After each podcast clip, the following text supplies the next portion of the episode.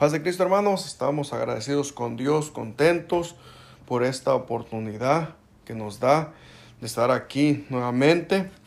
Estamos agradecidos con Dios y muy contentos porque Él es bueno y para siempre es su misericordia, hermanos. Vamos a hacer una oración, hermanos, para que sea Dios que nos dé libertad para para predicar la palabra y sea de bendición para sus vidas. Señor Jesús, Padre Santo, en estos momentos, Señor Jesús, estamos agradecidos contigo y te damos gracias por la vida, por la salud, por el aire que respiramos, por las fuerzas, Señor Jesús, por la fortaleza, Padre Santo, porque podemos mover nuestras manos, podemos abrir nuestra boca y glorificar tu nombre. Muchas gracias, Padre Santo. Tú recibe toda la honra y la gloria y que tú nos des libertad para para predicar tu palabra, Señor Jesús, y sea de bendición para los hermanos. En el nombre poderoso de Jesús, gracias, Señor Jesús. Amén. Amén.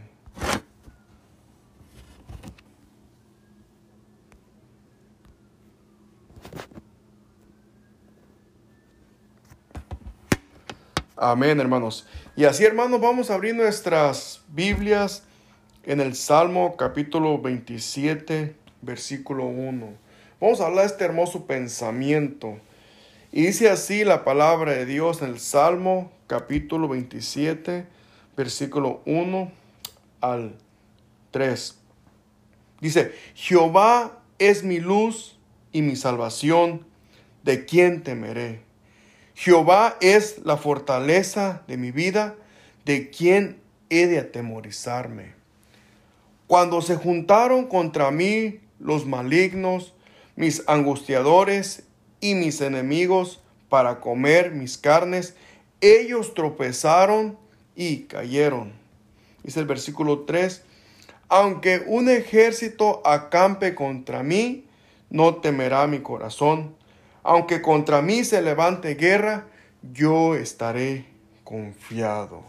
Amén, gloria sea el nombre de Jesús, hermanos. Miramos, hermanos, estos hermosos versículos de la Biblia que nos habla aquí en esta noche. En esta noche, hermanos, vamos a hablar bajo el pensamiento viviendo sin temor. Ese es el pensamiento de esta noche, hermanos, viviendo sin temor. En otras palabras, hermanos, viviendo una, una vida sin miedo, sin temor. Aquí miramos a David que él nos expresa con una seguridad, con una convicción, con una confianza, nos expresa sus palabras, hermanos. No hay algo tan más feo, hermanos, que el miedo controle nuestra vida. El miedo, hermanos, es una arma poderosa de Satanás para atacar al Hijo de Dios. Una vez que Él nos mete miedo, una vez que Él nos pone temor, es difícil, hermanos. Muchas personas y cristianos no logramos nuestras metas sin ninguna duda, hermanos. Porque nos rodea y nos abraza un grande temor, un grande miedo en nuestras vidas. Y, pero ¿qué va a pasar? Y, pero si no hago esto, el miedo, el temor. Y por eso lo ha titulado el pensamiento, viviendo sin temor viviendo sin temor. Aún, hermanos, aquí expresa David. Y él se expresa, dice, Jehová es mi luz. Número uno, hermanos, miramos que David andaba en luz. Aún la palabra de Dios dice, yo soy la luz del mundo. Hermanos, David era la luz del mundo. Jesús es la luz del mundo. Nosotros como cristianos somos la luz del mundo. ¿Por qué somos la luz del mundo? Porque somos hijos de Dios. La palabra de Dios es la que nos alumbra. Y dice aquí, Jehová es mi luz. Él es mi luz. Porque me alumbra en la oscuridad. Dice, y mi salvación. David expresaba que no nomás era su luz, sino también era la salvación de su vida. Y hermanos, también es la salvación de nuestra vida, de nosotros. Y luego David expresa con una interrogativa y dice, ¿de quién temeré? Jehová es mi luz, Él es mi salvación. Él me ha salvado. Él me ha lavado. Él me ha perdonado. Él me ha hecho una nueva criatura. Él me ha dado el gozo. Él me ha dado la felicidad. Él lo llena todo en mi vida. Y por eso dice, Jehová es mi luz. Con seguridad, con certeza. Dice, y mi salvación. Dice, ¿de quién temeré? ¿De quién voy a temar? ¿De quién voy a temer? Jehová es mi luz y mi salvación. Si Dios está conmigo, ¿quién contra mí? Es lo que está expresando David, hermanos. Miramos que él fue un hombre valiente, un guerrero valiente. Él fue un rey, el segundo rey en Israel. Él pasó por guerra. este era un hombre de guerra. No nomás estaba expresando estas palabras nomás por nomás. No, hermanos, ¿por qué? Porque él confió en Dios. Él confió en sus promesas. Y él peleó la guerra y Dios lo aguardó. El temor y el miedo, él lo echó fuera. Porque él sabía que Jesús estaba con él. Que Jesús estaba peleando la buena batalla con él, por él. Y por él por eso Él hace esta expresión con esa seguridad, con esa certeza. ¿De quién voy a temer? Si Dios está conmigo. Hermanos, nosotros de quién vamos a temer? Si Dios está con usted, si va del trabajo, allí Dios está con usted. Si está en la casa, si está enfermo, allí está Dios con usted. Él es nuestra luz. Y lo dice, Jehová es la fortaleza de mi vida. Él, es, hermanos. Si está Dios en nuestra vida, Él es el que nos fortalece. Él es nuestro todo nuestra vida. Por eso dice un canto, no puede estar triste un corazón que alaba que eso no puede estar, porque Jehová es la fortaleza de nuestra vida en el tiempo de prueba, en el tiempo difícil, en el tiempo de la guerra, en el tiempo de la enfermedad, en el tiempo de la angustia, en el tiempo más miserable, en el tiempo más difícil. Ahí está Jesús para levantarte, ahí está para levantarte las manos y decirte que Jehová es la fortaleza de nuestra vida. ¿De quién vamos a temorizarnos, hermanos? Esta palabra es para mí, esta palabra es para usted. Cuando estaba meditando esta palabra, yo glorificaba a Cristo, yo estaba contento, porque primeramente al que habla la palabra es a uno personalmente, es al predicador al que le habla. Y enseguida a ustedes. Él es nuestra fortaleza, hermanos. Él es la fortaleza de usted, hermana. E, en esa tempestad que usted está pasando, en ese tiempo de enfermedad que está pasando, en esa aflicción que está pasando, en esa prueba que está pasando. No olvide, no olvide que Jehová es su fortaleza. No olvide que Jehová está con usted. Él es la fortaleza de mi vida. Él es la fortaleza de mi vida, hermanos. Él es la fortaleza de su vida. Dice, ¿de quién he de atemorizarme? En otras palabras, decía David, ¿por qué voy a atemorizarme? Hay mucha gente que está contra mí. Hay mucho pueblo que está peleando contra mí. Pero ¿por qué me voy a atemorizar? Si Jehová está conmigo. Si Jehová va caminando conmigo. ¿Por qué voy a atemorizarme?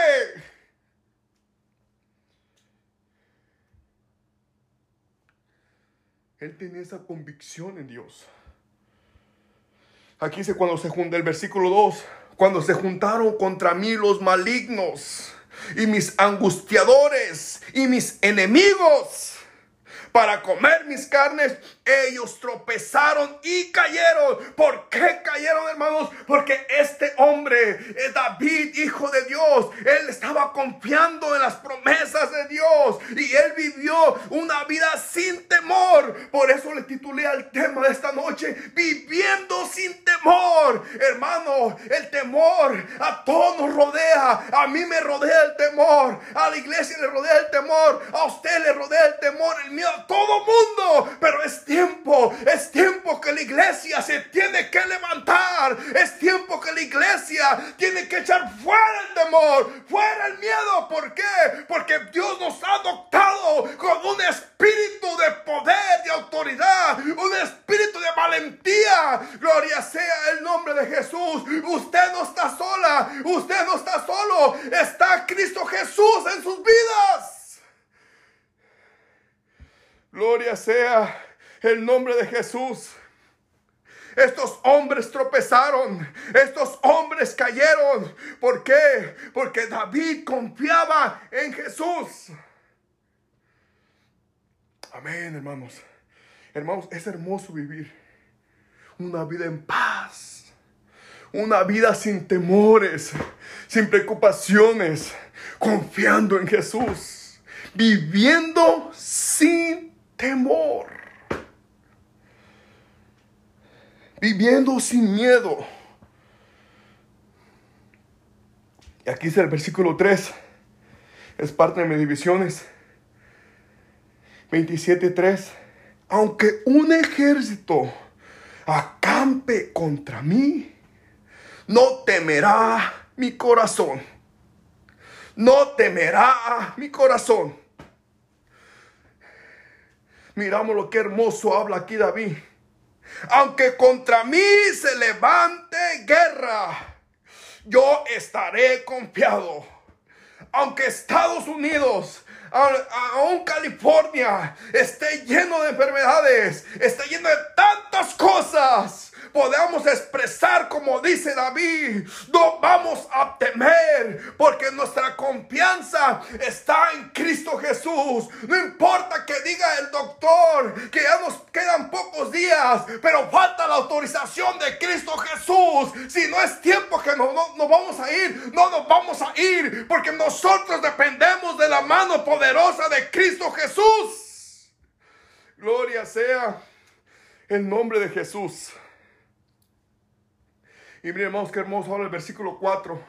Dice, una cosa he demandado a Jehová ¿Saben qué demandó este David? No le demandó dinero, no le demandó una casa, no le, no le demandó un carro nuevo. Miren lo que expresa aquí el versículo 4. Una cosa he demandado a Jehová. Él le demandó una cosa. Y dijo, ¿sabes qué, Jehová? Yo necesito algo de ti. Y dice, una cosa he demandado a Jehová y esta buscaré que esté yo en la casa de Jehová todos los días de mi vida. En otras palabras, dice, ¿sabes qué, Señor? Yo te voy a demandar algo de estar en tus atrios, de estar en mi casa, meditando tu palabra, meditando tu palabra, meditando la oración, buscando de ti. Yo estoy demandando estar en tu presencia. Fue lo que dijo David, hermanos. Él demandó a Jesús. Él demandó a Jehová de estar en su casa. Gloria sea el nombre de Jesús. En otras palabras, mientras tenga vida, mientras pueda levantar mis manos, mientras pueda abrir mi boca, como dice el Salmo 150, versículo 6. Y todo lo que respire, alabe a Jehová. Es lo que estaba declarando David. Dice, para estar en tu casa contemplando tu hermosura. Es un buen ejemplo de este hombre, hermanos. Qué hermoso sería, hermano, que yo y usted le demandáramos hacia el Señor. Le diríamos, ¿sabes qué, Jesús? Mientras tú me des la oportunidad, mientras tú me des la vida. Gloria sea el nombre de Jesús. Yo voy a demandar estar en tu casa el domingo alabando y glorificando tu nombre. Y no nomás alabando tu nombre, escuchando tu palabra. Y yo voy a demandar estar los martes, Señor Jesús, porque yo necesito aprender la palabra. Y yo voy a demandar estar los viernes para escuchar tu palabra. Fue lo que hizo David. Y yo te pido una sola cosa. Yo te mando, mire lo que habla aquí. Yo te demando a Jehová. Y esta buscaré. Que esté yo en la casa de Jehová todos los días de mi vida. No dijo cada domingo. No dijo cada martes. ¿Sabes qué, Señor?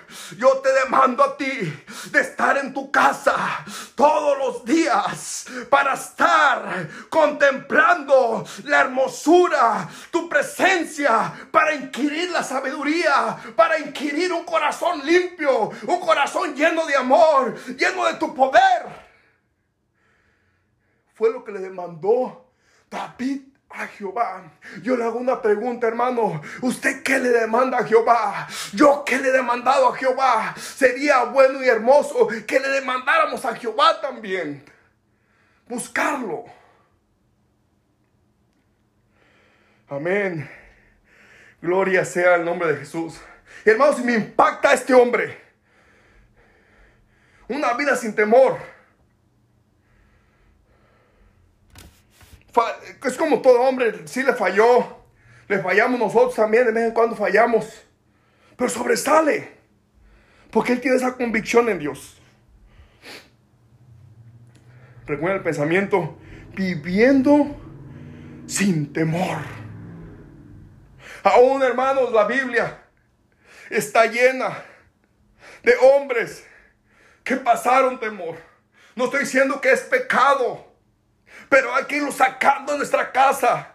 Ese temor, ese miedo que nos rodea día tras día. El lunes, el martes, el miércoles, el jueves, el viernes, el sábado, el domingo, día tras día nos rodea ese temor.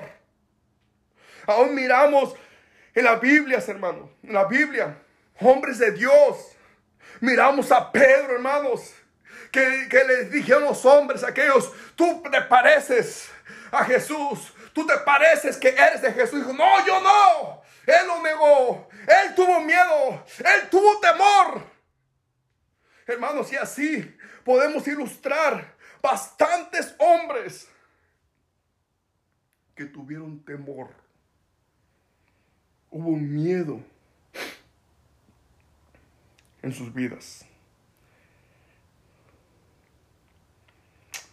Amén. Gloria sea el nombre de Jesús.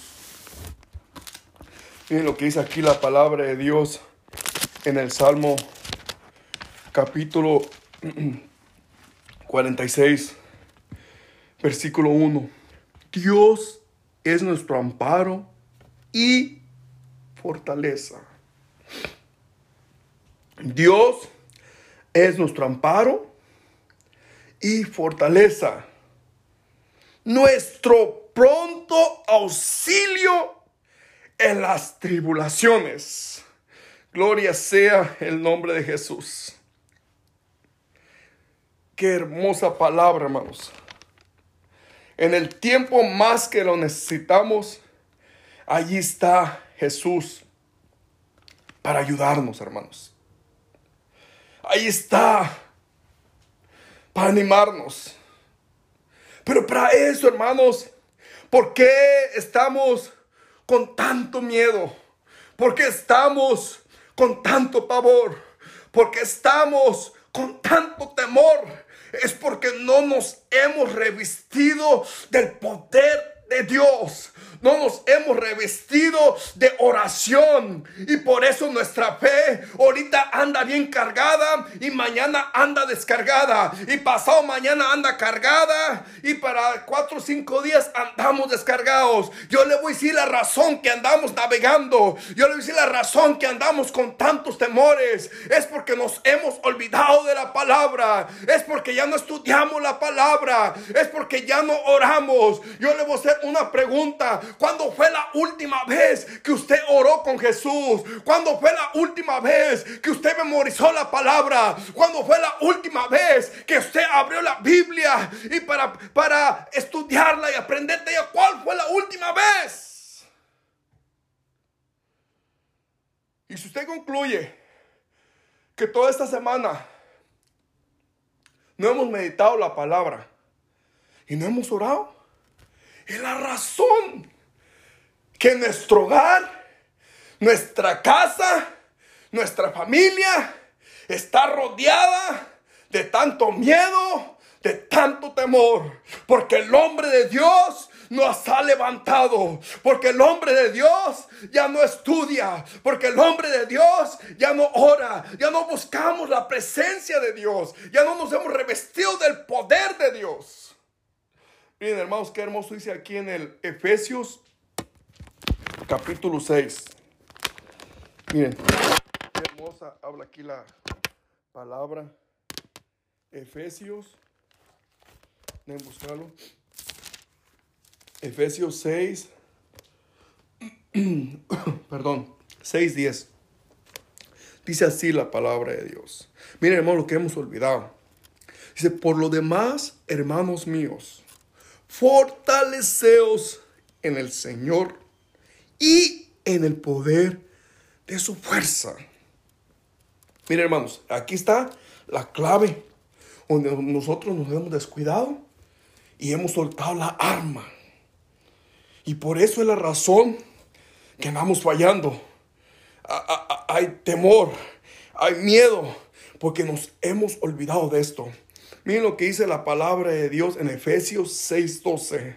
Porque, perdón, en el 6.11, vestidos de toda la armadura de Dios, hermanos. Aquí está la clave, hermanos. El apóstol Pablo le escribe a Efesios. Dice, ¿sabes qué? Si, si quieren ser efectivos, si quieren ser fuertes, si quieren tener esa armadura, número uno, tienen que estar vestidos vestidos con toda la armadura de Dios, hermanos. ¿Y cuál es esa armadura, mi hermano? Esa armadura es la palabra de Dios. Es la palabra de Dios. Es la vida de oración. Esa es la armadura del Hijo de Dios.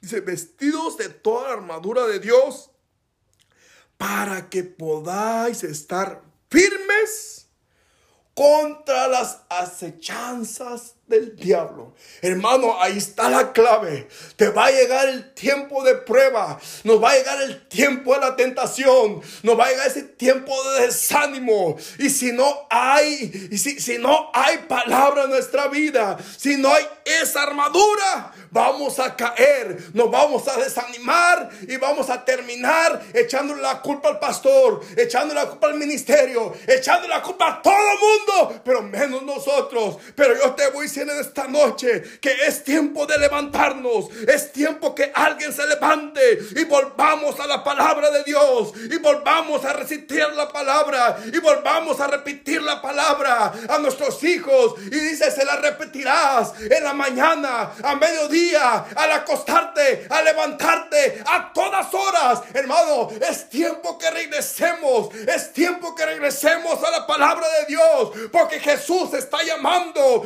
Jesús viene por una iglesia sin mancha y sin arrugas. Una iglesia que está practicando santidad. Una iglesia que está practicando, gloria sea el nombre de Jesús y practicando la palabra de Dios.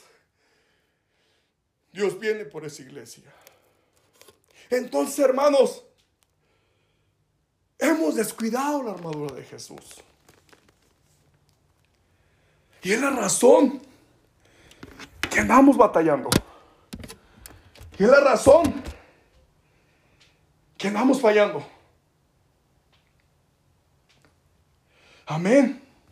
Entonces, hermanos, esta palabra miedo y temor está en todas partes, especialmente en todo el mundo, en la gente cristiana y no cristiana.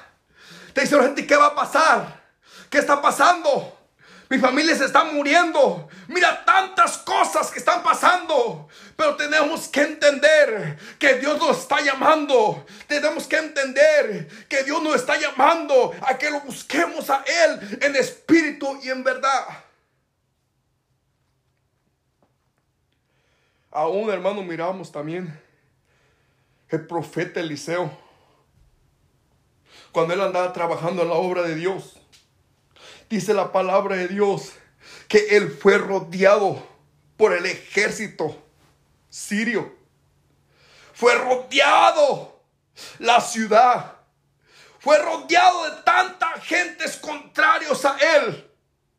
Y mandó al siervo. Dice, y el siervo del profeta Eliseo, Eliseo, que se llama Jesse, salió afuera a ver qué estaba pasando. Él escuchaba ruido. Dice que salió afuera y cuando miró al ejército alrededor y miró eh, alrededor de, de aquel lugar, estaba lleno de tanta gente. Dice la palabra que él regresó temblando de miedo, temblando de temor. Hermanos, el temor, el miedo es terrible. Y dice la palabra que ese hombre regresó con miedo, con temor. Y recibió una respuesta del profeta Eliseo. Y le dijo, no tengas miedo. Si Jesús está con nosotros, ¿quién contra nosotros? Hermanos, necesitamos que en el hogar, que en nuestra casa se levante el sacerdote, se levante el hombre de Dios y pueda decirle a la familia y pueda decirle a la esposa, a los hijos, no temáis, no tengas miedo, porque si Jesús está con nosotros, ¿quién contra nosotros? Gloria sea el nombre de Jesús, hermanos. Es hermoso, hermanos, confiar en Jesús. Es hermoso, hermanos, confiar en Él. Aún, hermanos, también miramos una historia, una ilustración. Ustedes ya lo conocen. Es un, es un joven, eso era un niño, en cierta forma, Nick James. Él nació, hermano, sin manos. Él nació sin pies. Él, eh, eh, eh, él, nació así. En la escuela le hacían burla. Hermanos, ya sabrán cómo se sentía este niño. Con temor, con miedo, inseguro. Porque él no era, era, él no era normal como los demás. Él no era normal como los demás, hermanos. Y él tenía un grande temor en su vida. Llegó tanto, hermanos, llegó tanto el temor en la vida de él, que él en una, en una ocasión, hermanos, e, él tenía ocho años, Nick, y se quería quitar la vida porque los estudiantes, hermanos, le hacían burla. Él a los ocho años, este niño, hermano, que está inválido, sin manos y sin, pies, él se quería quitar la vida. Y luego también dice que a cierta edad, no recuerdo, dice que a los 15 años, él trató de ahogarse en la tina, él trató de matarse. ¿Por qué? Porque él no entendía por qué estaba así. Y una ocasión también, también eh, eh, en una ocasión, hermanos, él él, como en cierta forma le reclamó a Dios y le dijo, si tú eres dador de la vida y si tú moriste por mí y si tú tienes tanto poder, ¿por qué estoy así? Era un hombre con temor.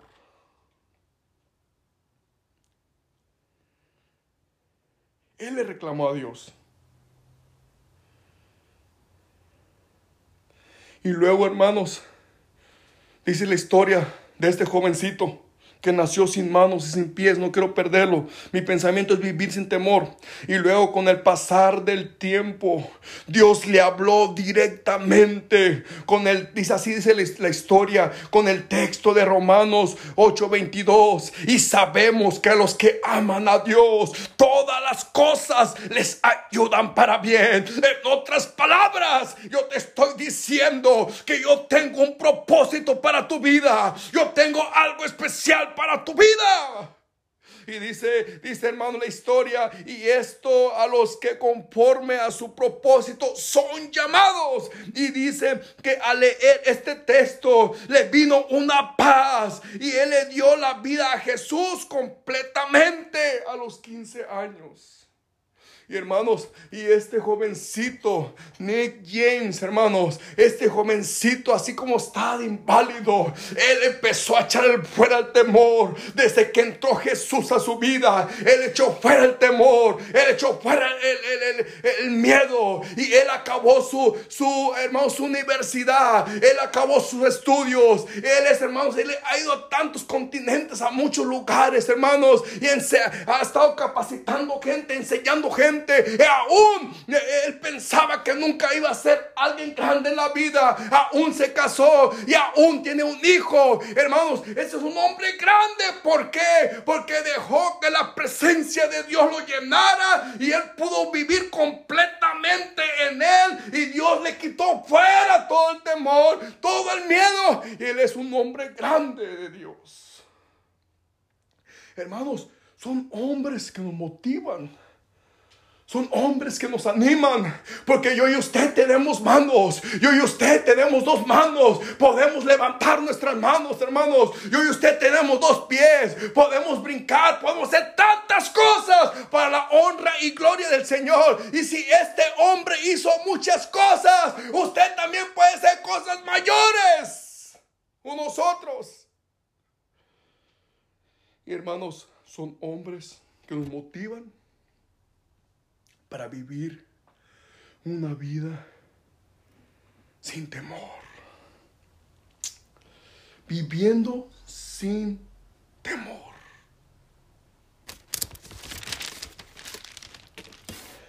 Todos podemos vivir sin temor, hermanos.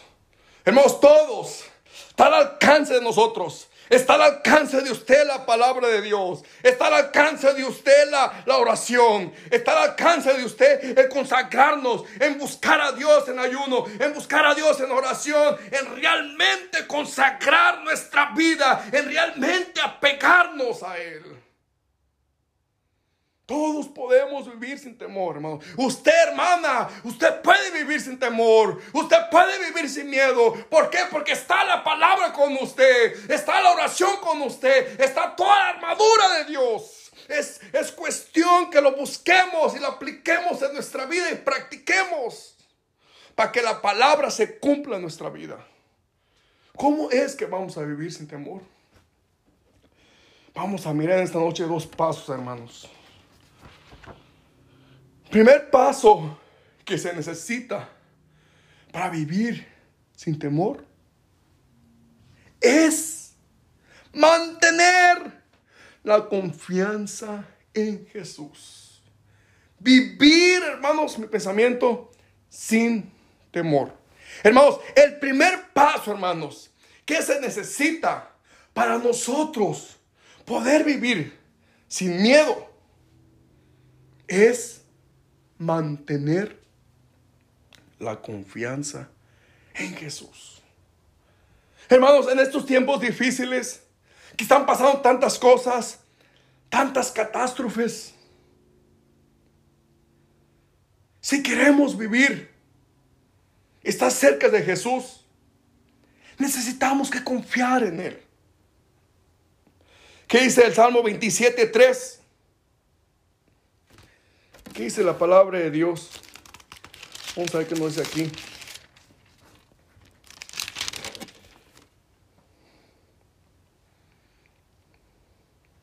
Dice, Salmo 27, 3, aunque contra mí se levante guerra, yo David, yo estaré confiado, hermanos. Qué hermoso, hermano, es confiar en Dios. No el 20, no el 30, no el 60, sino el 100%. No hay algo tan más rico cuando el hombre y la mujer confiamos en Dios el 100%. No hay algo tan más rico que eso. Y así está David aquí. Y no importa lo que esté pasando, dice, aunque contra mí se levante guerra, aunque me maten, aunque me destruyan, aunque me hagan lo que sea. Dice, yo estaré confiado. Yo estaré confiado. Y por eso le puse aquí, oh, primer paso que se necesita para vivir sin temor es mantener la confianza, hermanos, en Jesús. Hermanos, si nosotros queremos vivir sin temor, necesitamos que tener, mantener la confianza en Jesús. ¿Qué significa, hermanos? Confianza. Es una esperanza que se tiene a alguien. En otras palabras, es una esperanza que nosotros tenemos en Jesús, una esperanza viva en Él. Porque Él murió y Él resucitó. Y Él nos prometió la vida eterna. Y esa es nuestra esperanza, hermanos. Es nuestra confianza en Jesús. Miramos, hermanos, el salmista David. Él tenía la confianza en Dios. Porque yo les dije al principio, él fue un hombre de guerra. Y él confió en Dios y Dios lo aguardó. Sí le entraba el temor, hermanos, y, y, este, a ver la cobardía, pero él, él, pensaba, ¿sabes qué? Dios está conmigo. Hermanos, a nosotros nos puede llegar un mal pensamiento, a nosotros nos puede, no siendo que es pecado, nos puede llegar un pensamiento de desánimo, nos puede llegar un pensamiento de, de, de, de temor, de miedo, pero podemos echarlo fuera, que no habite nuestra cabeza.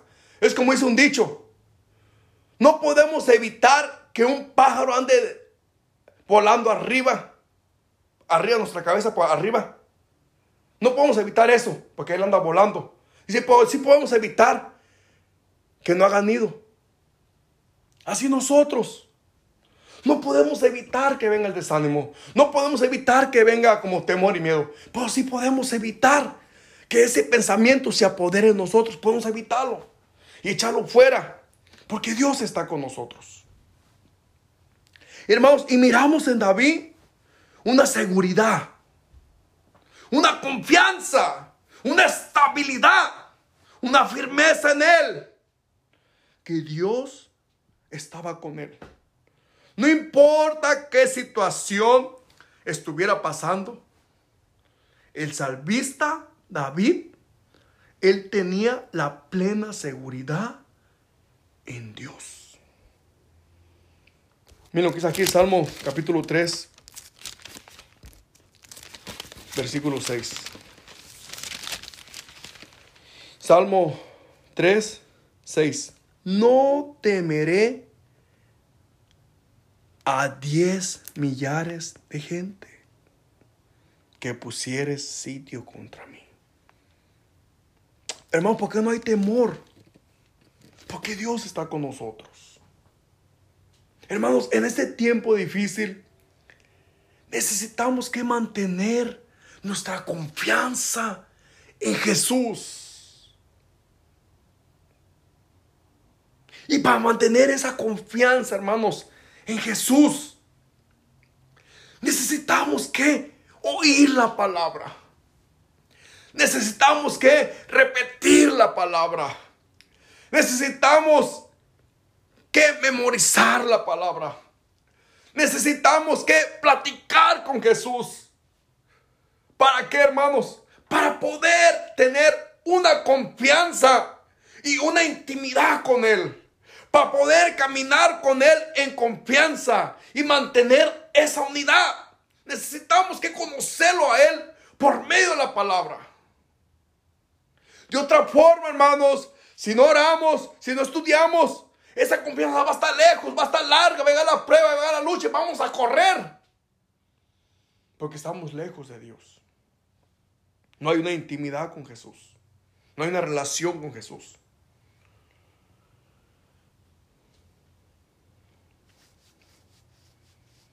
Amén, gloria sea el nombre de Jesús. De igual manera, cuando nosotros estemos pasando, hermanos, por la prueba, quizás usted está pasando por una prueba, no sé, hermanos, quizás, hermana, hermano, joven, quizás usted está pasando por una prueba ahorita, en ese momento, ahorita, en el presente, ahorita. Cuando usted escuche mi mensaje, usted está pasando por una prueba. Está pasando por enfermedad que ni puede moverse. Se le han acabado las fuerzas. Está pasando por luchas. Pero hermana, hermano, le voy a dar inyección, una vitamina que lo va a levantar su ánimo, le va a dar fuerza. Allí, allí donde está usted enferma o si está contenta, necesitamos que confiar en Jesús en medio de ese dolor, en medio de esa prueba, en medio de esa enfermedad. Necesitamos que confiar en Jesús y poder expresar, como decía este salmista, y si es posible, escribir estos salmos en las paredes. Jehová es mi luz y mi salvación. Si usted ahí está enferma, poder recitar esta palabra, aunque ande en valle de sombra de muerte, no temeré mal alguno, porque tú estarás conmigo. Gloria sea el nombre de Jesús. Alguien se necesita que levantar, alguien necesita que hablar palabras proféticas de fe. ¿Por qué, hermanos? Porque confiamos en Jesús. Dios está con usted. Hable, llámele. Llámele por celular. Platique con Él. Dígale, Jesús, ya no puedo. Ayúdame, Señor. Dame la fuerza. Yo sé que estás conmigo. Dame esa convicción, esa confianza. Hermanos, que nos podamos acercar a Jesús. Pero ¿qué pasa, hermanos? Como no estudiamos, como no buscamos el reino de Dios, ahí estamos bien atemorizados. Ahí el enemigo nos tiene atemorizados, arrinconados, tirados en la cama. Hay que levantarnos, hermanos. Hay que levantarnos en fe. Hay que confesar la palabra. Hay que hablar la palabra. Alguien se tiene que levantar y decir que Cristo vive. Y decir que Cristo vive y reina. No que el enemigo nos atemorice.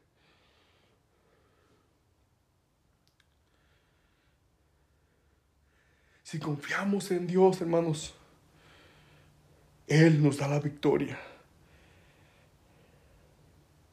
¿Saben por qué? Porque Él va por delante. Y Él va peleando por nosotros. Si estamos pasando por dolor, hermanos, hay que confiar en Jesús. Él es fiel para con nosotros. Él te escucha en este momento. Si estás afligido, si estás enfermo, Él te escucha. La familia se ha apartado de ti. Quizás con este virus todos te enfermas, todos se, apartan de ti. Pero déjame decirte que hay alguien bien importante y que nunca se va a apartar. Es Jesús. Él está contigo en ese momento de prueba, en ese momento de enfermedad difícil. Él está contigo. Gloria sea el nombre de Jesús. Yo no sé si alguien puede alabar y glorificar el nombre de Jesús porque Él vive y reina. Aquí dice el Salmo capítulo 20, versículo 7. Salmo capítulo 20, versículo 7. Estos confían en carros y en caballos. ¿Sabes que yo tengo carros? Estos, dice, estos confían en carros. Así les enseñaron a ellos. Así quisieron andar. Esos confían en carros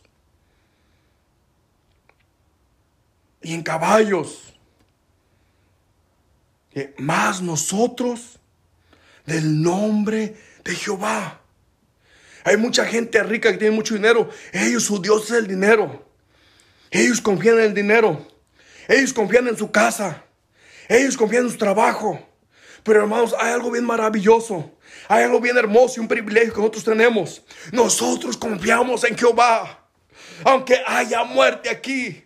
Aunque estén las tempestades fuertes. Nosotros confiamos en Jesús.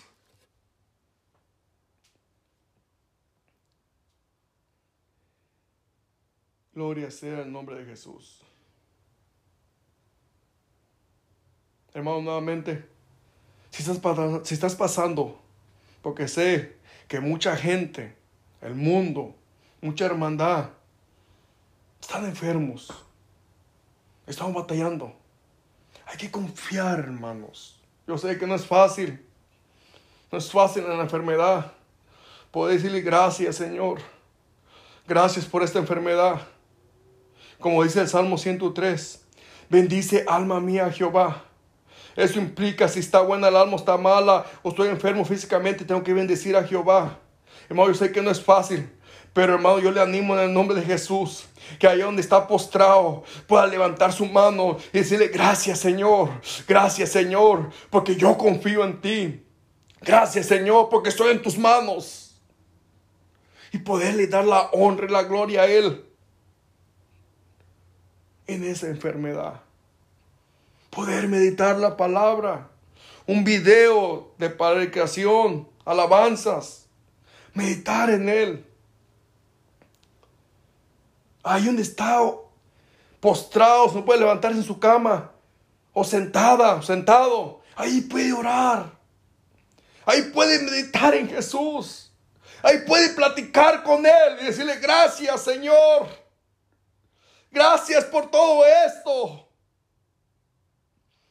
Porque Él tiene control en todas las cosas, hermanos.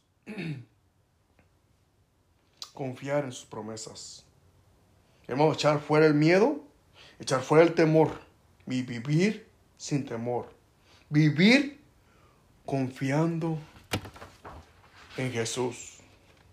Segundo paso que se necesita para vivir sin temor es permanecer firmes en la fe. Miren lo que dice aquí el hermano Salmo 27, 27, 3. Perdón. Aunque un ejército acampe contra mí, no temerá mi corazón. Vamos, firmeza, firmes, ahí va junto con confianza. Son sinónimos. Segundo paso que se necesita, hermanos. El segundo paso, hermanos. Si queremos vivir una vida sin temor, es permanecer. Miren, hermanos, las palabras. Es permanecer firmes en la fe. David lo hizo y David pudo. Y si David pudo, usted y yo podemos permanecer firmes en la fe. Aunque un ejército acampe contra mí, no temerá mi corazón. Hermanos, que nosotros podamos aplicar esto a nuestra vida y podamos decir, aunque venga la enfermedad, no temerá mi corazón. Aunque venga la prueba, no temerá mi corazón. Aunque me corran del trabajo, no temerá mi corazón. Aunque vengan tantas cosas a mi vida, no temerá mi corazón. ¿Sabe por qué no va a temer? Porque el que está con usted es más poderoso que todas estas cosas. El que está con nosotros es más poderoso. Gloria sea el nombre de Jesús. Y que cuando confiamos en Él, todo lo que pasa en nuestra vida él trae un propósito. Así es como camina el Hijo de Dios, con propósitos. Y todo Dios lo hace con un propósito. Entonces, hermanos, que, quede bien claro. Que quede bien claro, hermanos. El primer paso, dijimos, nuestro pensamiento esta noche es vivir sin temor. Hermanos, para vivir sin temor, el primer paso, se necesita confiar en Jesús. Pleno, hermano, 100%. El segundo paso, hermanos, que se necesita para vivir sin temor es permanecer firmes en la fe. Y todo eso, hermanos, es muy importante. Permanecer firmes. ¿Qué significa, hermanos, firmes? ¿Qué significa permanecer firmes? En otras palabras, hermanos, te estoy diciendo, es alguien que está firme, hermano, en su creencia, en su fe.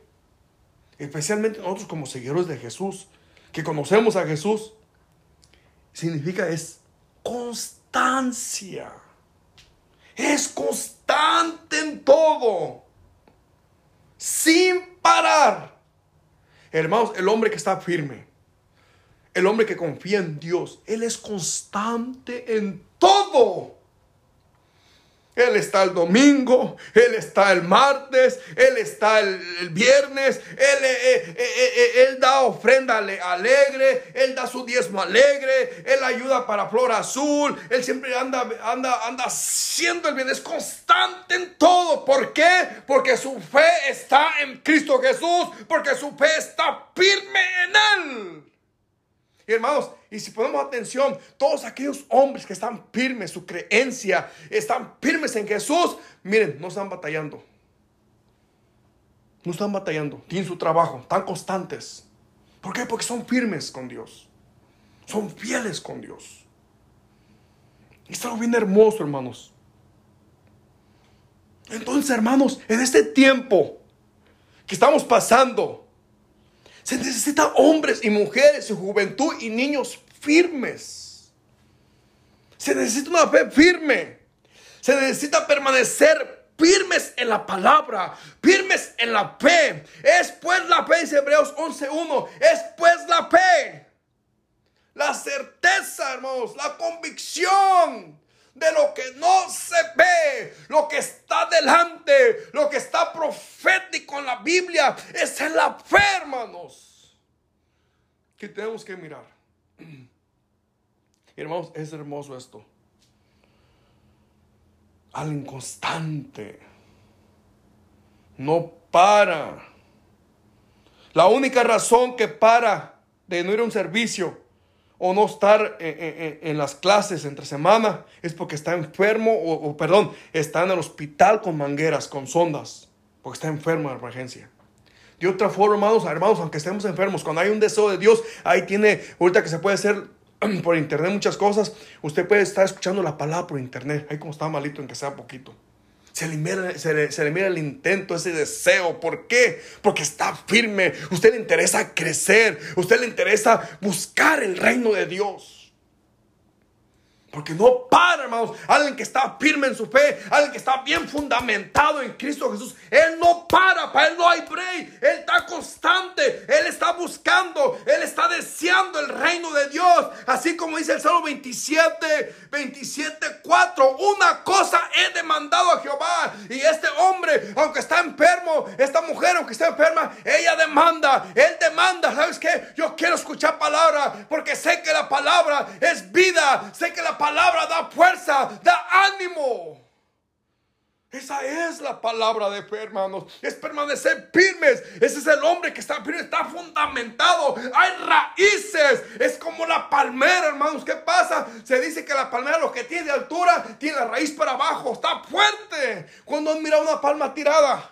Está fuerte. Así tiene que ser cristiano, hermanos. Tiene que tener raíces fuertes, el fundamento fuerte. Para cuando lleguen estas cosas, Él está firme. Hermanos, en un cristiano que está firme en su fe en Dios, no hay temor, no hay miedo. Porque él está confiando en Jesús. Se va a enfrentar con problemas en la congregación, el liderazgo, hermanos. Pero él está firme. ¿Saben por qué? Porque él está confiando en Jesús. Porque él, él sabe platicar con Jesús. Él sabe escudriñar la palabra. Él conoce la palabra. Y él sabe que Jesús está con nosotros. Y él sabe que el hombre de Dios tiene que ser sufrido. Y él sabe que el hombre de Dios, la única vez que él va a descansar es cuando nos muramos.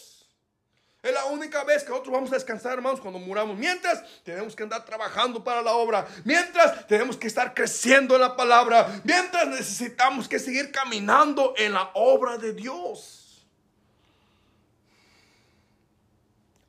¿Por qué, hermanos? Porque Dios nos demanda un crecimiento. Porque Dios nos demanda un fruto. Así el pastor nos predicaba el domingo.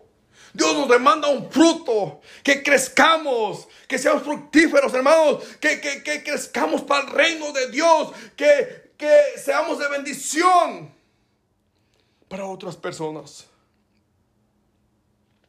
Entonces, hermanos, segundo paso que se necesita para vivir sin temor es permanecer firmes en la fe. Firmes en nuestra fe, hermanos.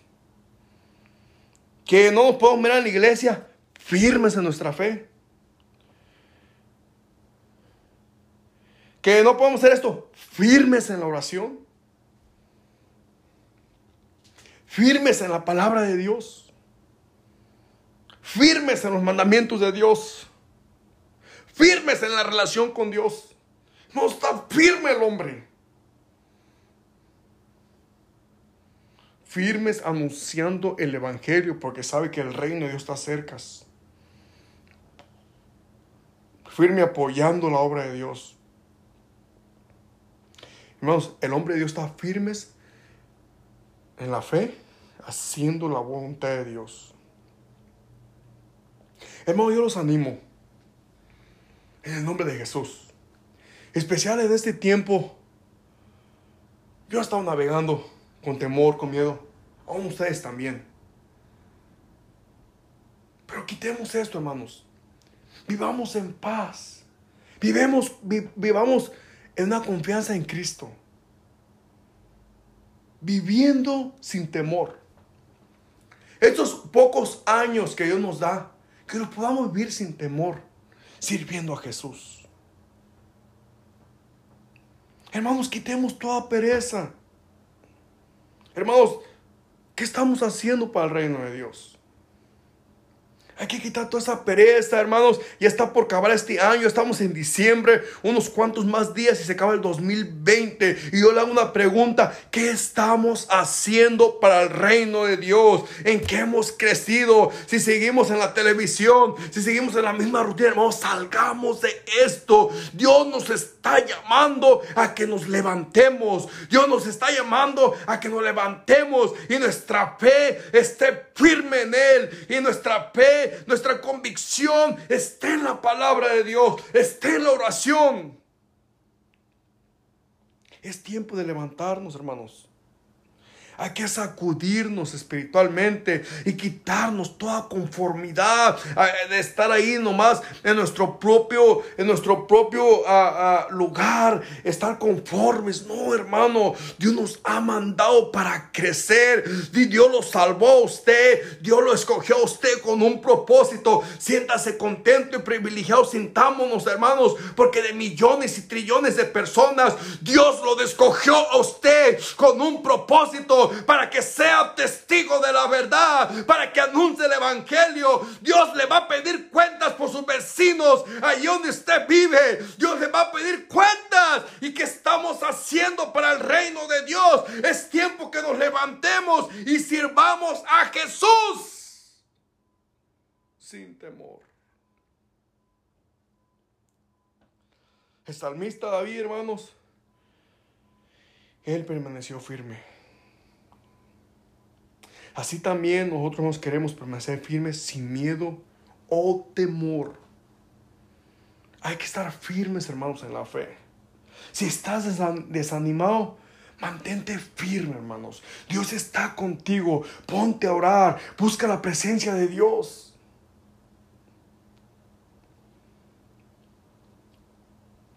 Hermanos, vivamos sin temor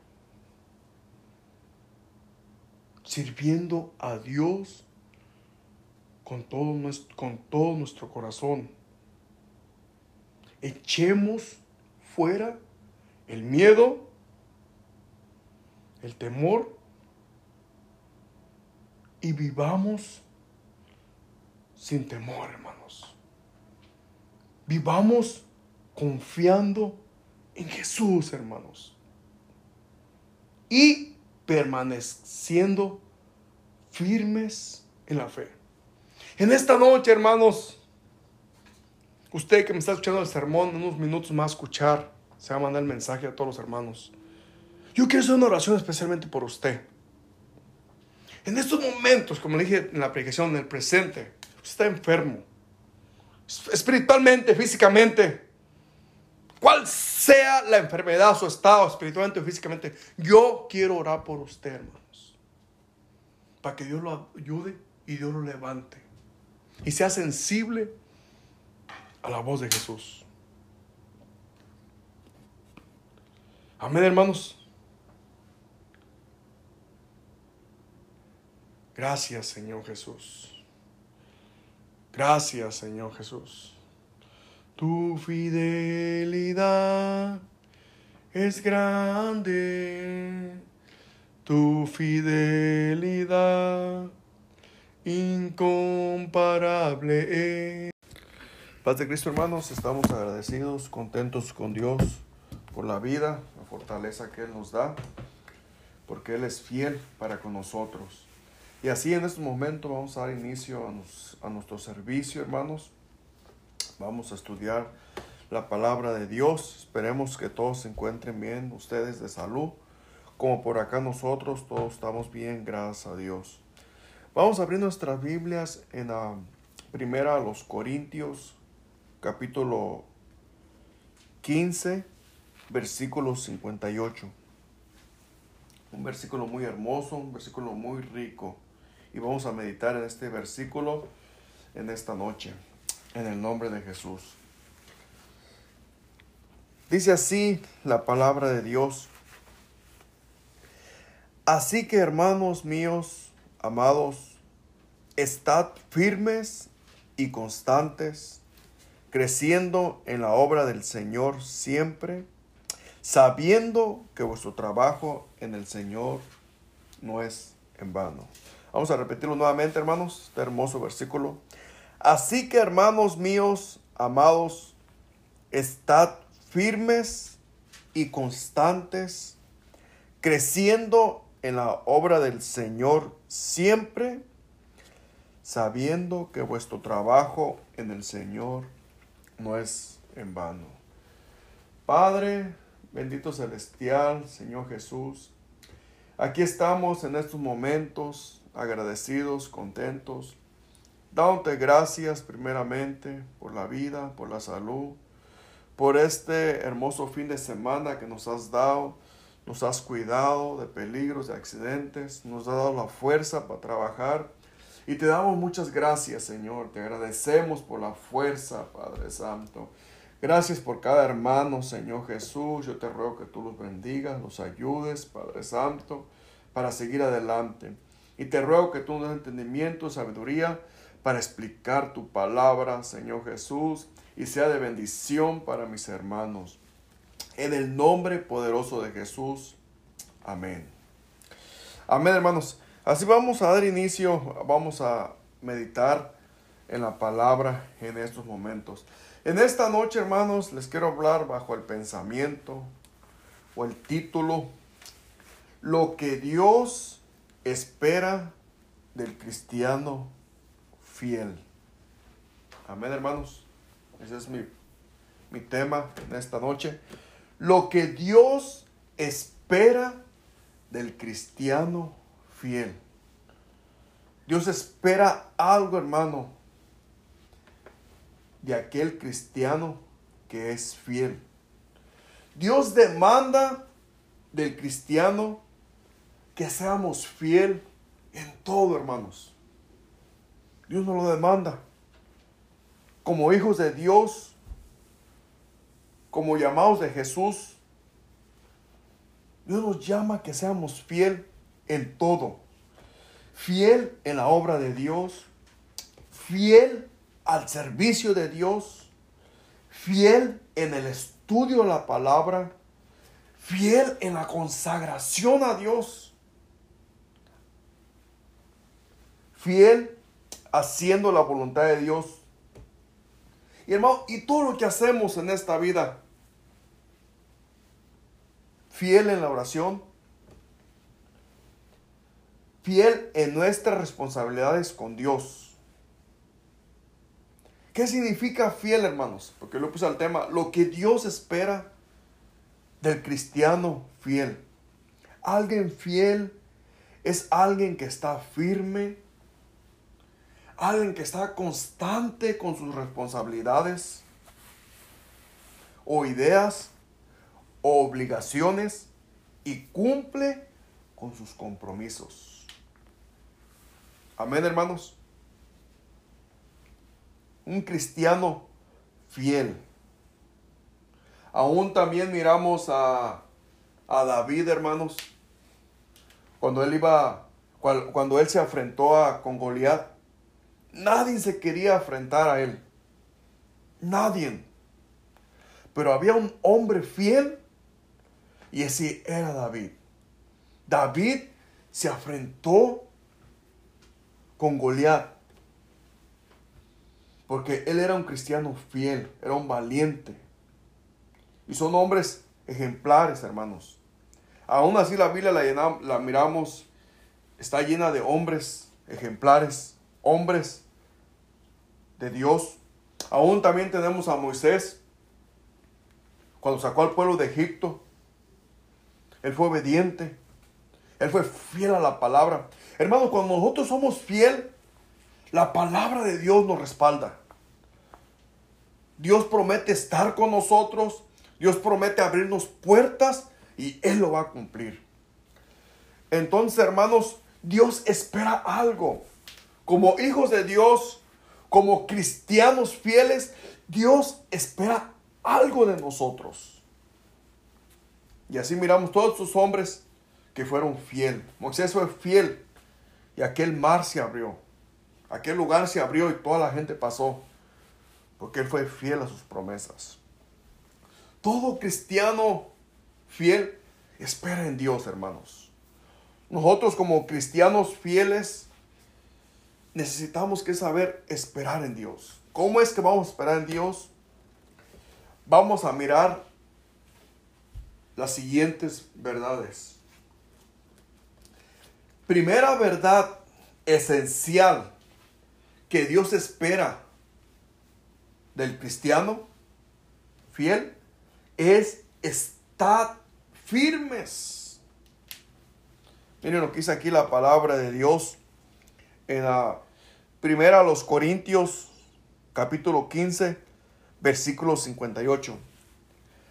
Así que hermanos míos, amados, estad firmes y constantes. Aquí miramos, hermanos, al apóstol Pablo que les manda esta carta a los corintios. Aún aquí el versículo, el capítulo 15 relata, sobre la resurrección de Jesús. Y miramos aquí la vida de, del apóstol Pablo, que le escribe esta carta a aquellos hermanos. Y lo primerito, hermanos, él todo, todo el tiempo miramos al apóstol Pablo, él preocupado.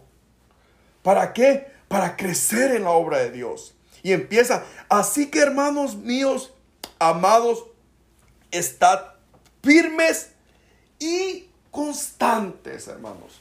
Lo que Dios espera, hermanos, del verdadero cristiano fiel, Dios espera que estemos firmes, hermanos, en la obra de Dios. Dios espera que seamos constantes en la obra de Dios. Hermanos, y si no hemos sido constantes y si no hemos sido firmes, es buen tiempo para comenzar esta nueva carrera, para comenzar este año nuevo 2021 que tiene unos cuantos días que han cruzado en enero. Es buen tiempo para reiniciar esta carrera firme, esta carrera constante en Jesús. Entonces les, dije, entonces les dije, primera verdad esencial que Dios espera del cristiano fiel es estar firmes y constantes. Hermanos, en estos tiempos difíciles se necesitan hombres y mujeres firmes, constantes, firmes en la palabra de Dios. Firmes, hermanos, en la oración. Que podamos ser firmes y constantes, buscando el rostro del Señor, buscando a Dios, firmes en la relación con Dios, firmes haciendo la voluntad de Dios, firmes en las actividades de la iglesia. Hermanos, ¿qué, qué significa firmeza? Es que está estable o no se mueve al estar bien apoyado o sujeto. Consiste que es inquebrantable, decisión firme y sólida. Esa es una persona que está firme, hermanos. Alguien que está sólida en sus creencias, está fuerte. Firme todos los días, hermanos. Perdón, llevando la cruz de Jesús.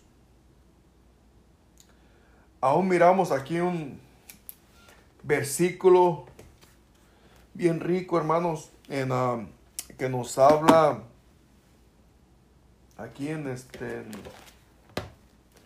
Efesios. A ver, hermanos, vamos a buscar Efesios.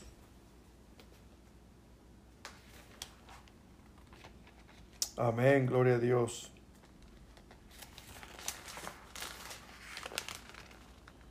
Efesios capítulo 6.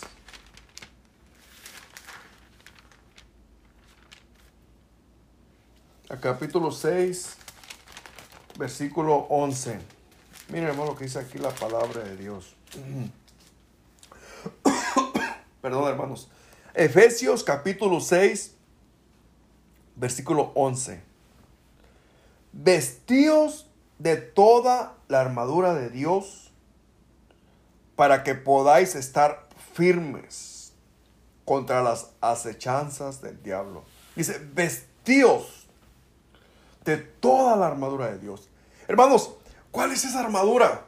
Es la palabra de Dios, es la oración, es consagrarnos a Jesús. ¿Qué es consagrarnos? Apartarnos para Él, dedicar tiempo para Él. Y el apóstol Pablo aquí hace el hincapié que, hermanos, si nosotros somos cristianos fiel, Dios espera que estemos revestidos de esa armadura de Dios, que es la palabra de Dios. Dice, para que podáis estar firmes. Cuando nosotros como hijos cristianos estamos, estamos revestidos del poder de Dios, no va a haber nada que nos pueda tumbar. Porque Dios está con nosotros. Para que podáis estar firmes contra las acechanzas del diablo. Amén, gloria sea el nombre de Jesús. Primera verdad esencial que Dios espera del cristiano fiel es estar firmes, hermanos. Dice aquí la palabra estar firmes y constantes. Constantes. Estar firmes y constantes. Aquí hay, otra, aquí hay otro versículo de la palabra de Dios que nos dice en, uh, segunda a los tesalonicenses, hermanos. Otro versículo muy hermoso. Segunda a los tesalonicenses 2, 15. Dice así la palabra de Dios.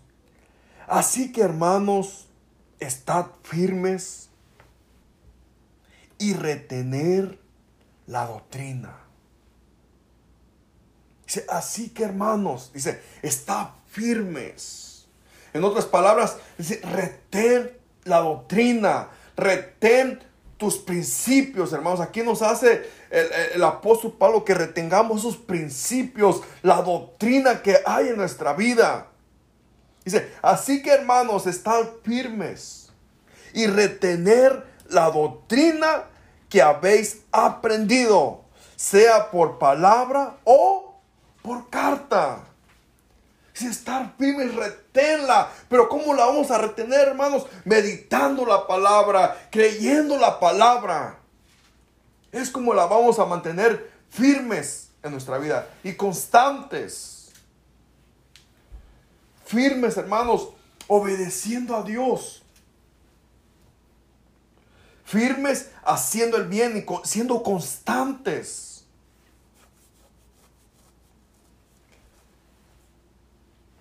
Firmes en las actividades, firmes dando un buen testimonio, firmes hermanos y siendo constantes, viviendo la palabra de Dios. Aún aquí tenemos otro versículo en Colosenses capítulo 1, 23. Vamos a buscar Colosenses 1, 23.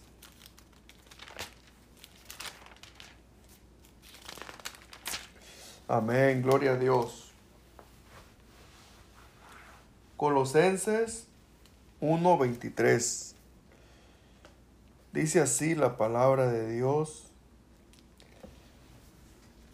Si en verdad permanecéis fundados y firmes en la fe y sin moveros de la esperanza del Evangelio que habéis oído, el cual se predica en toda la creación que está debajo del cielo, del cual yo, Pablo, fui hecho ministro.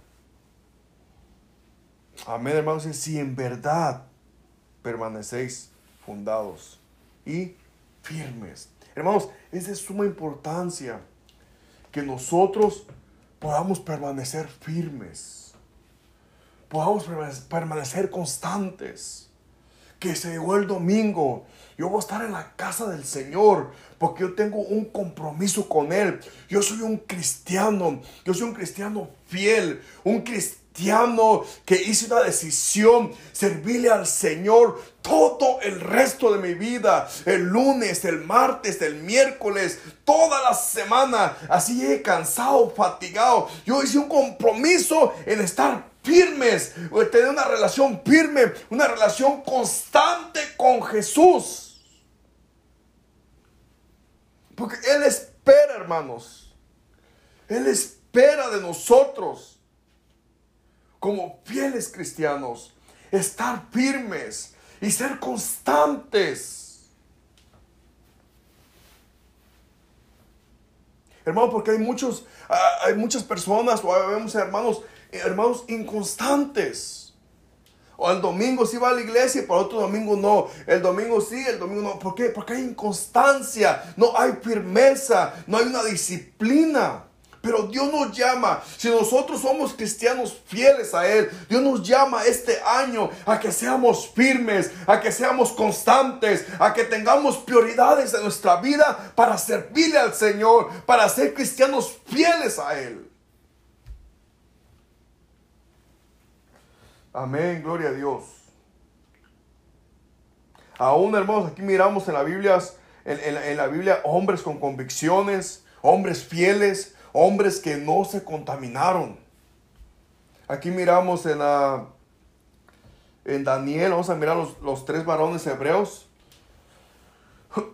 Unos hombres fieles, hermanos. Miramos que hay hombres fieles, hay cristianos fieles. Hay que aprender de ellos. ¿Y por qué eran fieles? Porque ellos estaban consagrados, ellos buscaban la presencia de Dios, ellos se abstenían de muchas cosas, ellos vivían la palabra, ellos platicaban con Dios, ellos están revestidos del poder del Señor y por eso ellos eran fieles, hermanos. Hoy en día, hermanos, la aplicación a nuestras vidas, necesitamos que acercarnos a Jesús, necesitamos que regresar al camino de Dios, necesitamos que regresar a las sendas antiguas, a meditar la palabra a juntar nuestra familia, a orar y buscar la presencia de Dios, apartarnos del mundo, apartarnos y hacer un tiempo para platicar con Jesús, darle prioridad al reino de Dios. ¿Por qué? Porque somos cristianos fieles. Dios nos ha llamado con un propósito y Él nos ha llamado para servir. Él nos ha llamado para ser personas firmes. Él nos ha llamado para ser constante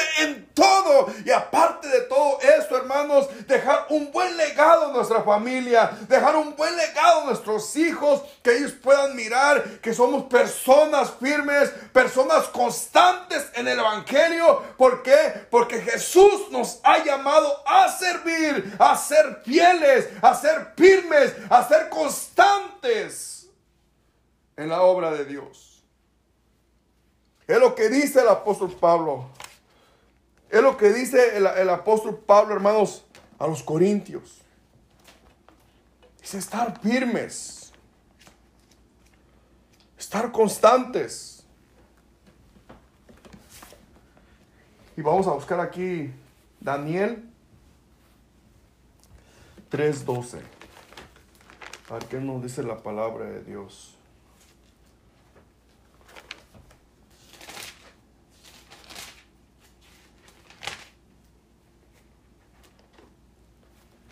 Amén, gloria a Dios.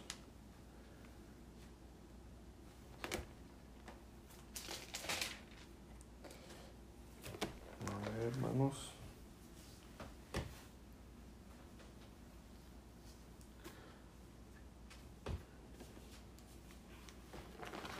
Vamos aquí a...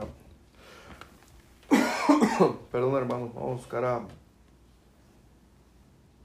Daniel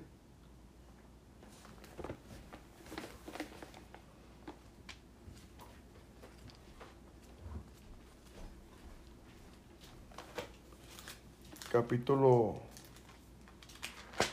3.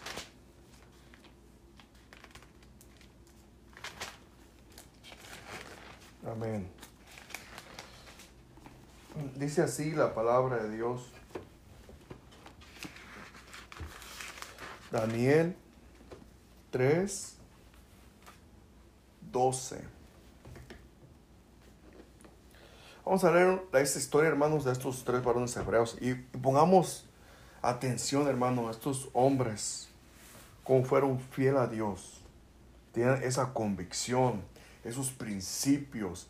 Y nosotros necesitamos que aprender de estos hombres. Estos, estos son nuestros espejos, estos son nuestros ejemplos para nuestra vida. No el mundo, no los artistas, no la televisión, sino aquí está nuestro modelo de nuestra vida. Dice, ah, hay, hay unos varones judíos los cuales pusiste, pusiste sobre los negocios de la provincia de Babilonia, Sadrach, Mesach y Abednego.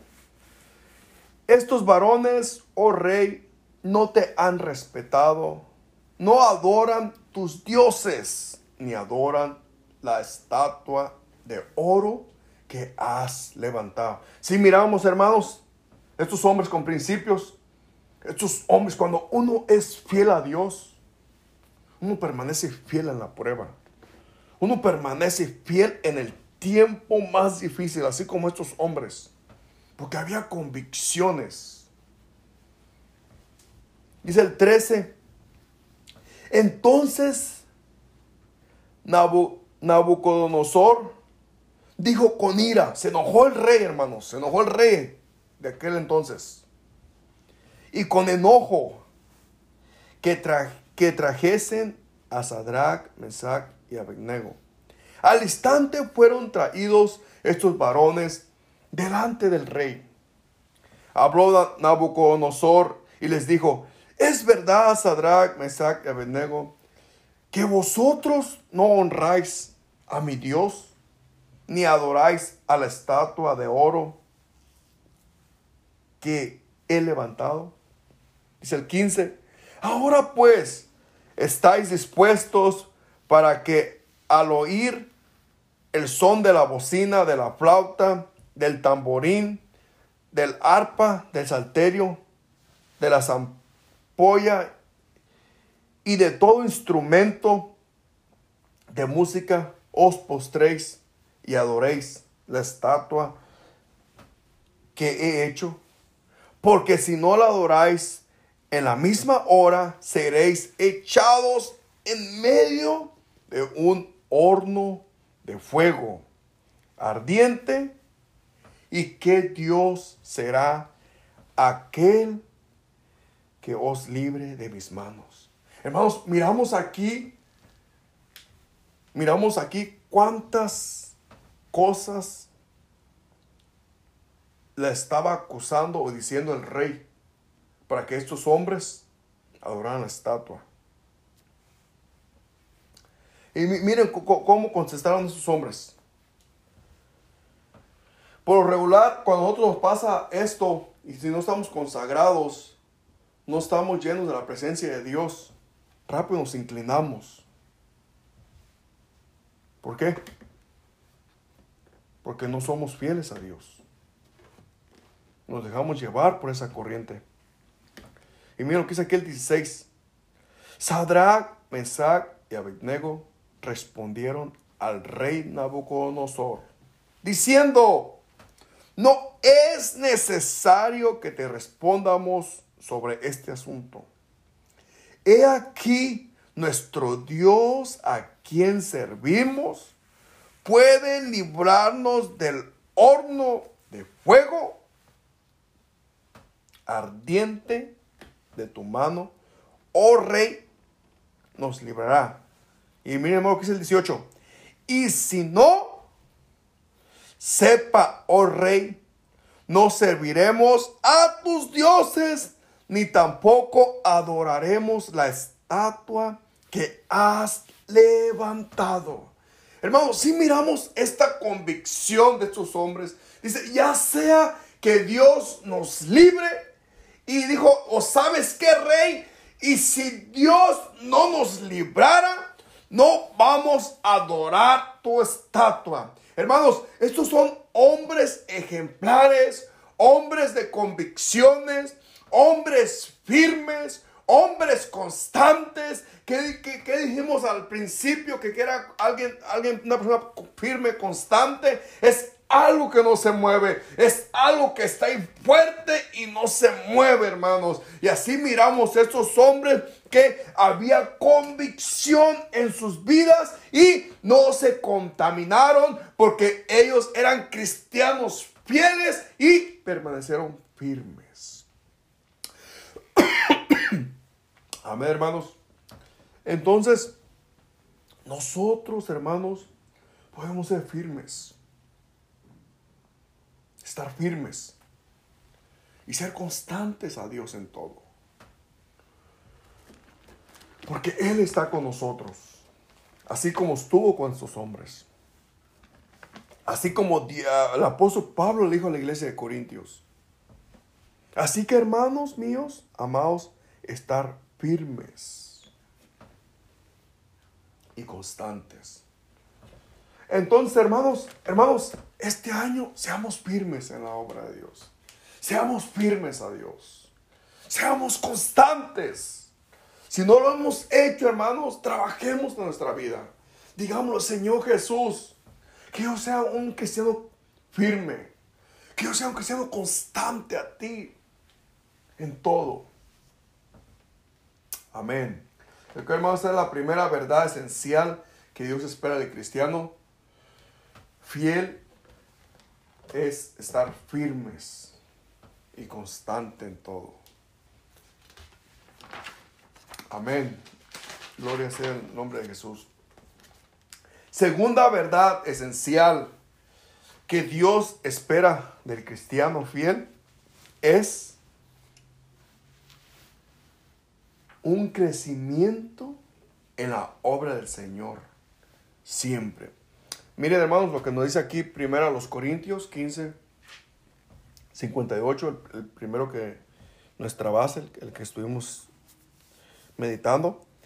Así que hermanos míos, amados, estad firmes y constantes. Ahí está mi primera división. Mi segunda división es creciendo en la obra del Señor siempre. El apóstol Pablo, hermano, les hizo el encargo a estos hermanos. ¿Y saben qué? Yo necesito que ustedes estén firmes. Yo necesito que ustedes sean constantes. Y aparte de eso, también quiero que estén creciendo en la obra del Señor siempre, hermanos. Y siempre. Puse la división. Segunda verdad esencial que Dios espera del cristiano fiel. Hermanos, Dios espera algo de nosotros. Cuando nosotros somos fiel a Él, cuando nosotros les, somos a Él fiel, Él espera. Él nos demanda, hermanos, un crecimiento en la obra del Señor siempre. Dios nos ha demandado, hermanos, un crecimiento espiritual. En otras palabras, está hablando de un progreso en las escrituras. Un avance. ¿Qué dice aquí en Efesios capítulo 4, versículo 15? Aquí lo tengo, aquí lo tiene cerquita. Efesios 4, 15. ¿Qué dice la palabra de Dios?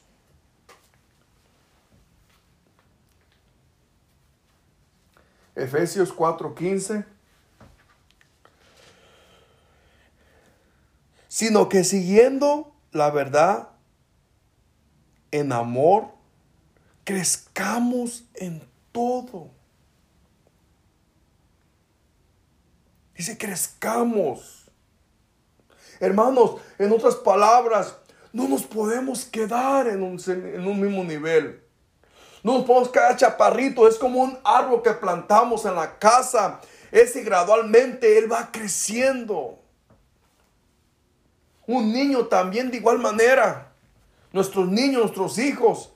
Ellos un día nacieron y ellos gradualmente, ellos van naciendo. Se imagina que nuestros niños siempre fueran de dos pies, un pie nomás, que nunca crecieran. No, ellos van creciendo. Y de igual manera aquí Dios nos demanda un crecimiento a nuestra vida. Dice, que, sino que siguiendo la verdad en amor, crezcamos en todo. En aquel que es la cabeza, esto es, en Cristo. Hermanos, Dios nos demanda un crecimiento un crecimiento, que crezcamos en conocimiento, en entendimiento, en sabiduría. No nos podemos quedar en el mismo lugar. No nos podemos quedar en, en, el mismo lugar. Necesitamos que crecer. ¿Y cómo va a surgir eso? Estudiando la palabra, meditando la palabra de Dios. ¿Cómo vamos a crecer? Platicando con Jesús, orando en las mañanas, orando en las noches, buscando la presencia de Dios. Y hermanos, esta es una necesidad de emergencia, de que necesitamos que crecer.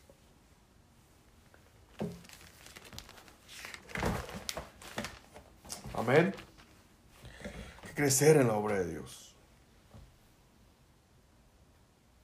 Creciendo en la obra del Señor siempre.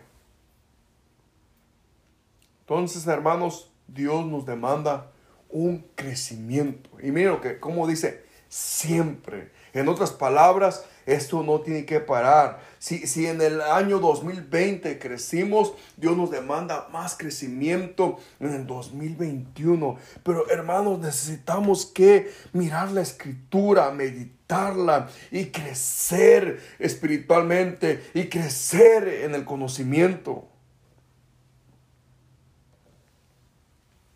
Necesitamos que crecer, hermanos. Necesitamos que buscar a Dios de verdad. Necesitamos que regresar a buscar la presencia de Dios.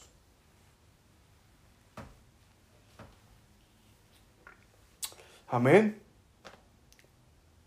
Entonces Dios nos da la oportunidad este año 2021. Y mi pregunta es, ¿qué estamos haciendo para Jesús? ¿Qué estamos haciendo para el reino de Dios?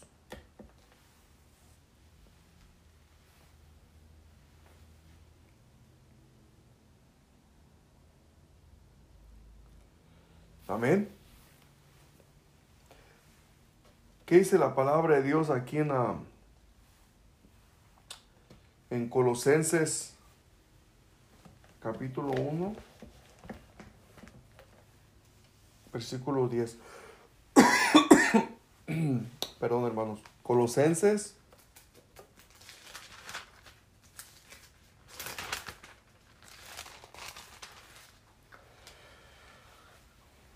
capítulo 1, versículo 10. Dice así la palabra de Dios, para que andéis como es digno del Señor, agradándole en todo. ¿A quién agradando, hermanos? A Jesús, quedando bien con Él.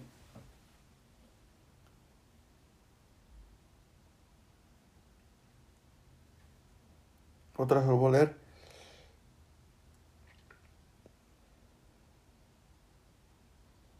Luego desde, desde el 9, hermanos, perdón, desde el 9, 1, 9.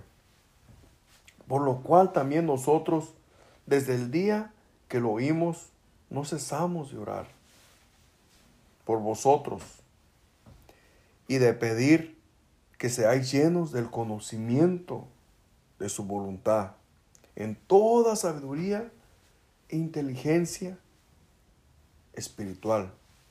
Es el 10 para que andéis como es digno del Señor, agradando en todo, llevando fruto en toda buena obra y creciendo en el conocimiento de Dios. Hermanos, si miramos cómo está declara la palabra de Dios, Él, Jesús, nos demanda fruto. Jesús nos demanda que llevemos fruto. No se acuerdan aquel cuando Jesús aquella higuera que no tenía fruto, que Jesús la maldijo y se secó, porque no llevaba fruto. Dice, he aquí, está el hacha a la raíz del árbol. Todo árbol que no da fruto será echado al fuego. Hermanos, aquí meditando la escritura con cuidado, meditando la palabra de Dios, Dios nos demanda un fruto. A nosotros los papás, y nosotros somos responsables de nuestros hijos y a nuestros hijos. Dios nos demanda un fruto, hermanos. Tenemos una tarea grande, hermanos. Tenemos que enseñar la palabra en nuestro hogar. Tenemos que enseñar la palabra a nuestra esposa. Tenemos que enseñar la palabra a nuestros hijos. Tenemos que instruirlos cómo llevar un fruto para el reino de Dios. Y que no lleguemos con las manos vacías sino que traigamos frutos con nuestras vidas, conocimiento, almas con nosotros. Entonces, aquí Dios nos requiere que vemos fruto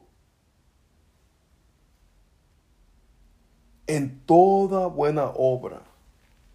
Y lo dice, y creciendo en el conocimiento de Dios. Hermanos, necesitamos que crecer. Por eso le puse este pensar, esta división. Segunda verdad esencial que Dios espera del cristiano fiel es crecimiento en la obra del Señor. Hermanos, necesitamos que crecer. Amén, gloria a Dios. No podemos quedarnos en el mismo nivel. Hay mucha familia que no ha sido salva. Necesitamos que ganarla para el reino de Dios. Hay muchas almas afuera que están perdiendo. Y por eso Dios nos demanda un crecimiento. ¿Para qué? Para poder enseñar a otras personas. Para hacer liderazgo. Para enseñar. Y crecer, expander el reino de Dios. Y poder ganar almas para el reino de Dios. Poder ganar hermanos para el reino de Dios. Hermanos, estamos en un tiempo difícil, todos lo sabemos. Y nosotros como iglesias necesitamos, necesitamos que despertar y apartarnos de todo lo que nos aparta de Dios, apartarnos del pecado. Hermanos, la, Biblia, hermanos, la Biblia está llena de, de hombres que sirvieron a Dios, de hombres que crecían en todas áreas. Aún dice la palabra de Dios que Jesús crecía en conocimiento y en estatura. En todas áreas. Aún también miramos, hermanos, ahí en, en, Samuel, hermanos. Vamos a ver qué le dice Samuel. Primero de Samuel 2.26. Este joven, cómo crecía en todas áreas.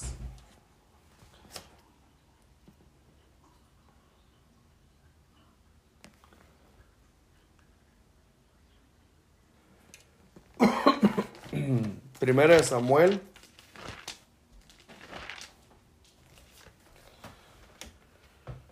Primera de Samuel a este ¿qué les dije? 2 26. Dice así la palabra de Dios. Miren, hermanos.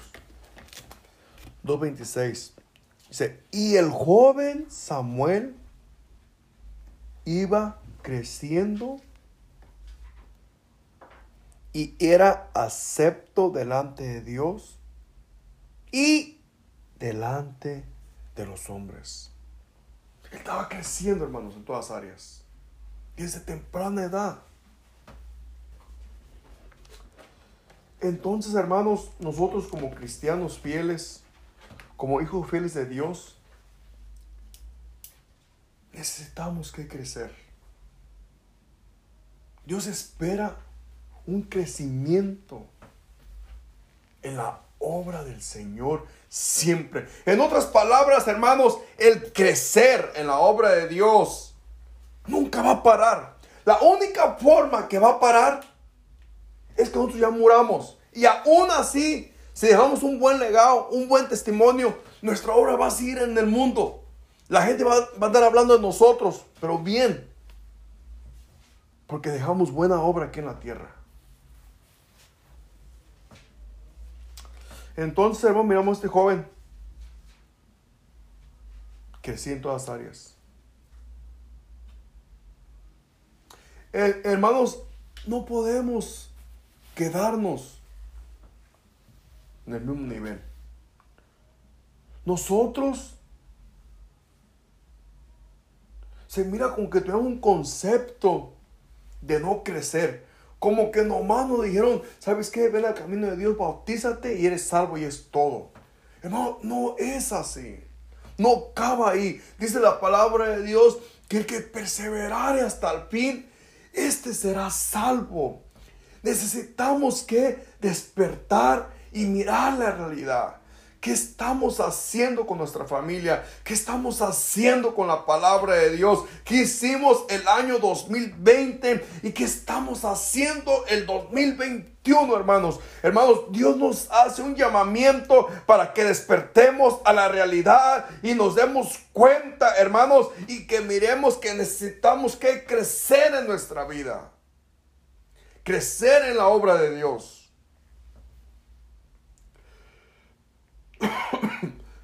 Han pasado muchos años. ¿Y qué hemos hecho para Jesús? Hermanos, necesitamos que crecer. Necesitamos que regresar al camino correcto, que es el camino de Jesús. Que si yo soy el camino, la verdad y la vida. Y nadie viene al Padre si no es por Jesús. Hermanos, Dios nos demanda un crecimiento espiritual. Dios nos demanda, Dios espera del cristiano firmeza. Dios espera del cristiano constancia. Dios espera del cristiano un crecimiento. Y ese crecimiento, hermanos, ¿sabes cuándo? Es siempre. Un crecimiento en la escritura. Un crecimiento en la palabra. Un crecimiento en nuestra relación con Dios en la oración. Un crecimiento en todas las áreas, hermanos. Serle fiel a Dios en todo.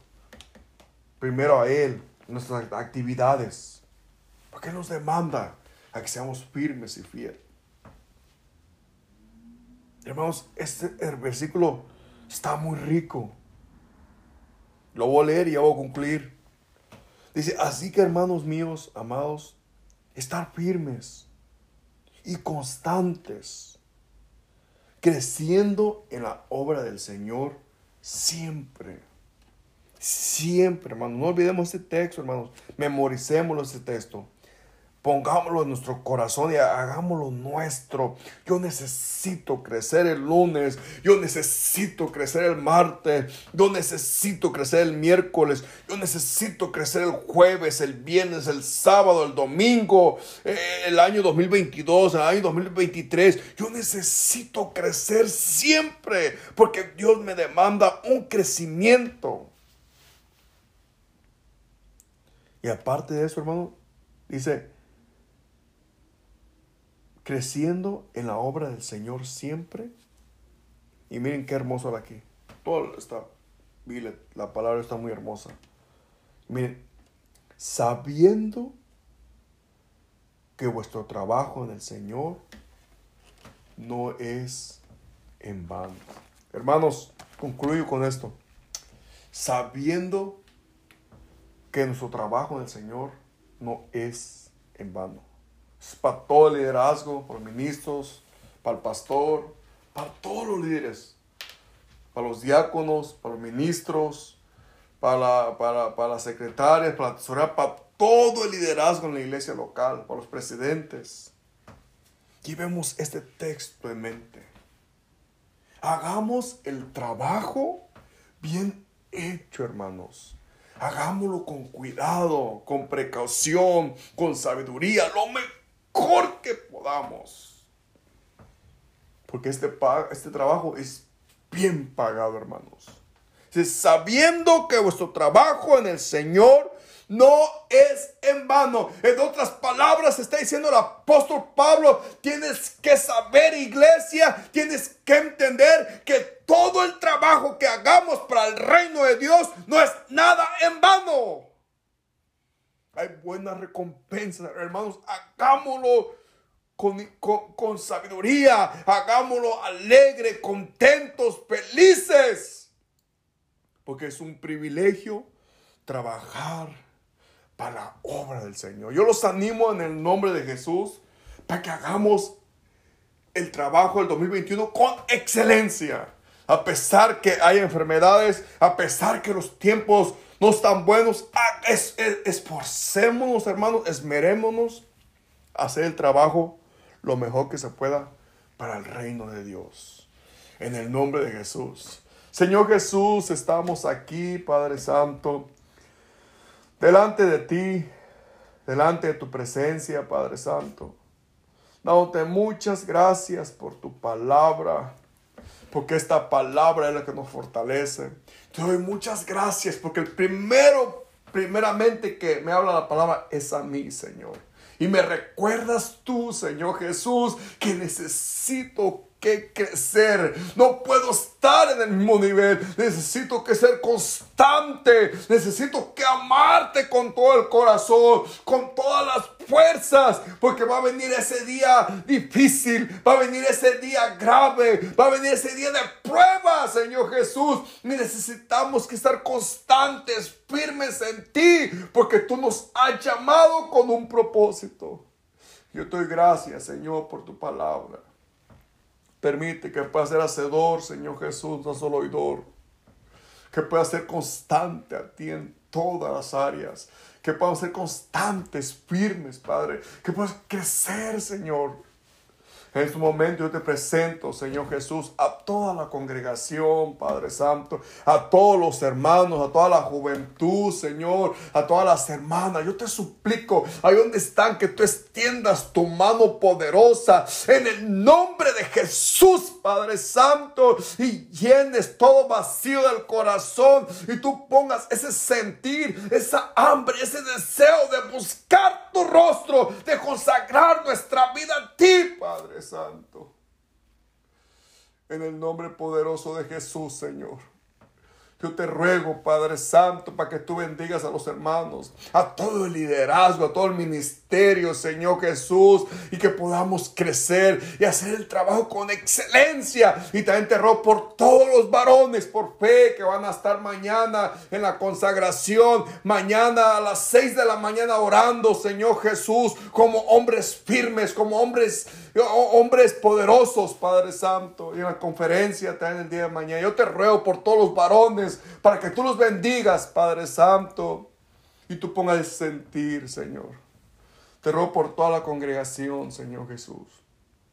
Bendice a todos, Padre Santo, en el nombre poderoso de Jesús. Despídanos en paz de este lugar, pero nunca de tu presencia. En el nombre poderoso de Jesús. Amén. Amén. Amén, hermanos. Que Dios los bendiga.